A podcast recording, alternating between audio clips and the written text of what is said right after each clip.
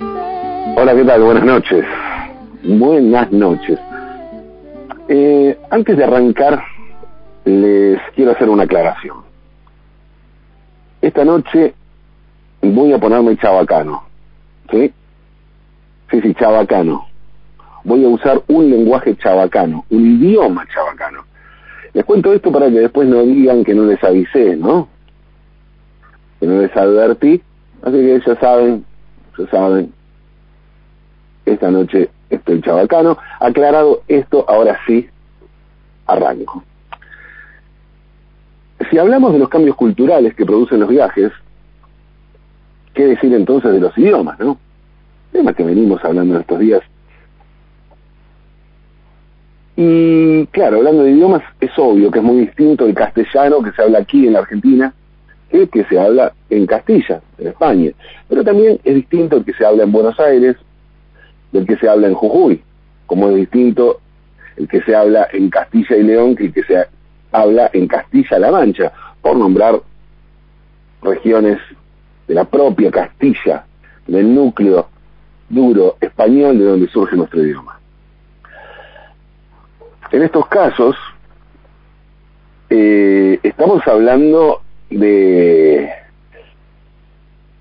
modismos diferentes, ¿no? De pequeñas diferencias, acentos y modismos diferentes, acentos y modismos que se agigantan cuando las distancias se hacen más grandes y atravesamos fronteras. Por eso es bien distinto el castellano que se habla en la Argentina que el que se habla en Paraguay o en Chile o en Colombia o en México o en Andalucía o en Aragón por seguir nombrando algunas de las muchas regiones del territorio del Estado español donde se habla castellano. En todos estos casos estamos hablando de lenguas instaladas que sufren cambios en sus formas, producto de migraciones y de distintas características regionales. Pero existen también casos en los que las modificaciones son mayores. Y estos casos se ven claramente y son constitutivos, surgen así los dialectos llamados dialectos o lenguas criollas. Este tipo de lenguas son la metáfora perfecta del conjunto de tensiones provocadas por el colonialismo. Hay por un lado una potencia imperial que quiere imponer su lengua para así imponer el poder, es decir, imponer las condiciones en las que se va a relacionar la gente, fijar las reglas a base de sometimiento, y hay por otro lado población que es sometida a ese poder y buscará sobrevivir como pueda. En el mejor de los casos tratando de resistir a ese poder y en el peor tratando de adaptarse del modo, del modo menos cruento. Para ello necesitará algún tipo de contacto con los opresores, porque el aislamiento total descarta cualquier clase de diálogo y por ende de posibilidad de negociación. Y por otro, también deberá tener autonomía para poder comunicarse entre los propios sin que el enemigo imperial se entere de los pasos a seguir. Los idiomas criollos son fruto de esta tensión. Y el término dialecto se utiliza muchas veces, muchas veces para denigrar a estas lenguas. Se busca así minimizarlas, llevarlas a un plano de argot, argot, de un fardo, cuando en realidad en la mayoría de los casos se trata de lenguas que cumplen con todos los requisitos de la mayoría de los idiomas. Puede que no tengan la tradición literaria de otras lenguas consolidadas hace eso muchas veces se, se, pone el foco allí cuando se trata de definir un dialecto, ¿no? La falta de tradición literaria, de literaria, pero pensemos que alguna vez el castellano, el francés, el italiano o el portugués, por nombrar solo algunas de las lenguas latinas, tuvieron un rango similar, tanto que se las llamaba lenguas vulgares, que además provenían del latín vulgar, porque había un latín literario, que era el latín escrito, y otro latín vulgar, que era el latín hablado. Vulgar, vulgo, pueblo, gente que hablaba. por otra parte existen también lenguas que no tienen tradición literaria hasta que la tienen. Esto que parece una frase de perogrullo es lo que pasó con el gallego hace apenas un siglo y medio. El gallego era una lengua de tradición oral cuya única literatura era justamente de tradición oral, las coplas y canciones populares que cantaban los campesinos y que solo se transmitían de boca en boca, hasta que en el siglo XIX surgió un movimiento denominado resurdimento en galego, o resurgimiento, renacimiento, que creó una literatura en gallego. La responsable, la principal referente de ese movimiento fue una mujer, una poeta fundamental llamada Rosalía de Castro. A partir de entonces, existe una larga tradición, tradición de literatura en gallego que continúa hasta hoy, donde se publica literatura, novelas, cuentos, poesía en gallego. Los distintos colonialismos en el mundo crearon todo tipo de lenguas criollas con mezclas muy particulares.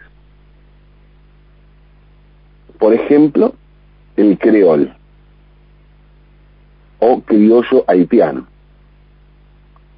En este caso la lengua es muy particular, pues si bien surgió en Haití, es decir, en el mar Caribe, se trata de una mezcla entre el francés, como idioma imperial, y algunas lenguas del África Occidental. En el creol o criollo haitiano aparecen elementos del Wolof y algunas lenguas Oge, y hay también influencias de otras lenguas africanas como el Fong, Ewe, Kikongo, el Yoruba, el Igbo, todas lenguas africanas que hablaban los esclavos que eran traídos desde el África. Existen además dos variantes de creol, dos dialectos o dos sublenguas, que son el Fablas y el Plato. Se calcula que hoy existen casi 10 millones de personas que hablan el creol, y no solo en Haití. Hay otras zonas del Caribe donde se habla, pero también el creol se extendió a otras partes del mundo por las migraciones de los haitianos. Hay muchos, sobre todo en República Dominicana, que es donde comparte, Haití comparte una isla República Dominicana, la isla está partida en dos. Pero en la Argentina, por ejemplo, existen algunos miles de hablantes de creol que mantienen su lengua como una fortaleza. El colonialismo holandés también dejó una, lengua con características similares, que es el afrikaans, el afrikaans surgió a partir del holandés o neerlandés medio, que hablaban los holandeses que invadieron y habitaron la colonia del Cabo en Sudáfrica. Con los años, este tipo particular de habla del holandés sumó, por un lado, elementos de otros idiomas colonizadores de la región, como el inglés y el portugués, y por otro, idiomas locales como las lenguas zulúes de los pueblos nativos de esa región se calcula que existen unos 15 millones de hablantes de africanos. Mucha gente en Sudáfrica, la mayoría vive allí, aunque también hay muchos en Namibia. Y curiosamente los habitantes, los hablantes, perdón, los, los hablantes del holandés, el holandés, el idioma que originó el africano, no son muchos más. Son 22 millones de personas en todo el mundo. 22 millones de holandés, de hablantes holandés y 15 millones de hablantes de africanos. Así como de la colonización francesa en el Caribe surgió el criollo haitiano o creol, de la colonización inglesa surgió el patois, también conocido como criollo jamaiquino. Y la lógica es la misma, una cruza entre el inglés en este caso el inglés como idioma imperial, y las lenguas africanas que hablaban los esclavos.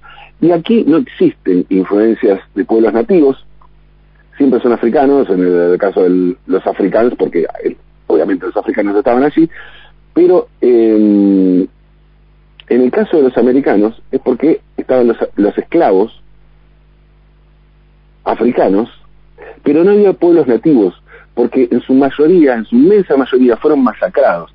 Pasó, por ejemplo, con los taínos, que eran los pueblos originarios de la República Dominicana, cuando llegó Colón. al continente, ¿no? ¿Y qué pasó? Claro, cuando llegaron los colonizadores, los nativos, vivían en el paraíso, una zona cálida, donde tenían el alimento al alcance de los árboles o el mar, andaban desnudos, y la verdad que no tenían muy claro qué era eso del trabajo. No eran pueblos que se dedicaran a la agricultura, que tuvieran, no, algún tipo de, de, vida compleja, de, de, tener que prever cosas que se tenían los pueblos que vivían en zonas más frías. No, ellos no, vivían, imagínense, en un lugar en el Caribe, tenían todo al alcance de la mano. Así que cuando los colonizadores quisieron ponerlos a trabajar como esclavos, murieron al instante, porque no estaban preparados para eso. Eran demasiado libres. Fue así que comenzó el tráfico de esclavos desde el África y por eso las lenguas criollas tienen elementos, elementos de las lenguas africanas. El patois sumó después algunos elementos del español y del francés, porque bueno, estaban los colonizadores de distintos lugares de Europa dando vueltas por allí. Actualmente existen algo más de 3 millones de personas que hablan patois en el mundo, la mayoría de ellas en Jamaica, y el patois tuvo un momento de, masividad porque fue utilizado por la cantante Rihanna en el tema Work, en el que canta un estribillo en patois. Rihanna nació en Barbados, que es otra isla caribeña donde se habla inglés, pero no patois, pero bueno, es una reivindicación también de alguna manera de su origen caribeño. Hasta aquí tres de los idiomas derivados de lenguas coloniales. Tal vez los tres más conocidos y además tres, tres casos de tres lenguas distintas, de tres potencias coloniales distintas, ¿no? Aunque existen muchos, muchos otros. El criollo caboverdiano, por ejemplo, que es derivado del portugués y es justamente con el portugués uno de los idiomas oficiales en Cabo Verde. Si quieren saber algo más al respecto, escuchen a Cesaria Évora, esa gran cantante de, de Cabo Verde, especie de Mercedes Sosa de Cabo Verde, y díganme después si entienden algo de lo que dicen. Y ahí se van a dar cuenta de que esos 15 días en Florianópolis no van a servir de mucho para comprender lo que dice la diva de los pies descalzos, como se la conoce a Cesaria Évora. El español, por su parte, ¿sí? hablamos del inglés, del francés, del holandés, del portugués, bueno, claro, la otra potencia imperial fue España, sin duda. Bueno, el español tiene el chabacano. El chabacano, sí, sí, chabacano, así se llama. No, no estoy hablando de un lenguaje soez, ¿eh? chabacano un lenguaje soez.